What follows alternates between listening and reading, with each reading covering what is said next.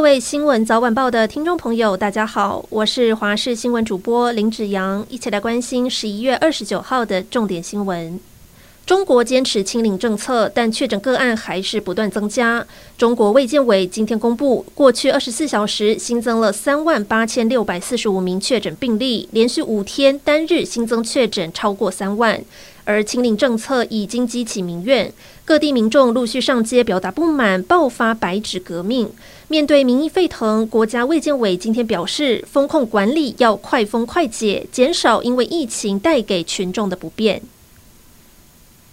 这一次九合一选战，国民党主席朱立伦成为胜选党主席，稳住领导地位。但马上就要布局二零二四总统和立委选举，朱立伦究竟是要抬轿还是坐轿？外界高度关注。至于盛传侯友谊、卢秀燕搭档的侯卢配挑战总统大选，朱立伦表示这是绿营在转移焦点，让国民党内讧，强调国民党不会中计。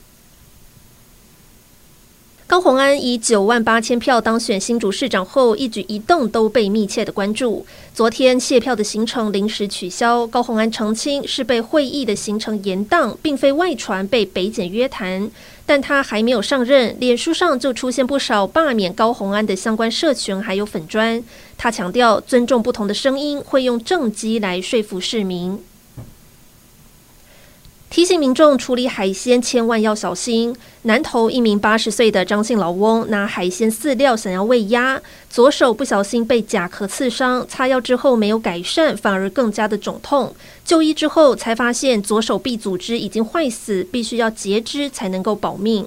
另外，还有一名六十岁的王姓妇人到鱼市场买鱼回家料理，右手指被刺破一个小伤口，立刻肿起来。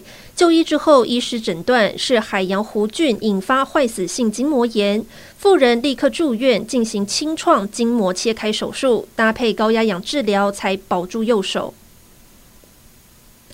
明天凌晨三点，世足 B 组的赛事，伊朗即将对上美国。虽然这两支球队在世界足坛都不是主角，但是因为两国紧绷的政治关系，让这一场比赛格外受到瞩目。美国与伊朗上一次在世界杯足球赛交手是一九九八年，当时伊朗以二比一踢赢美国。现在在巨头，伊朗球迷都希望波斯军团可以再赢一次。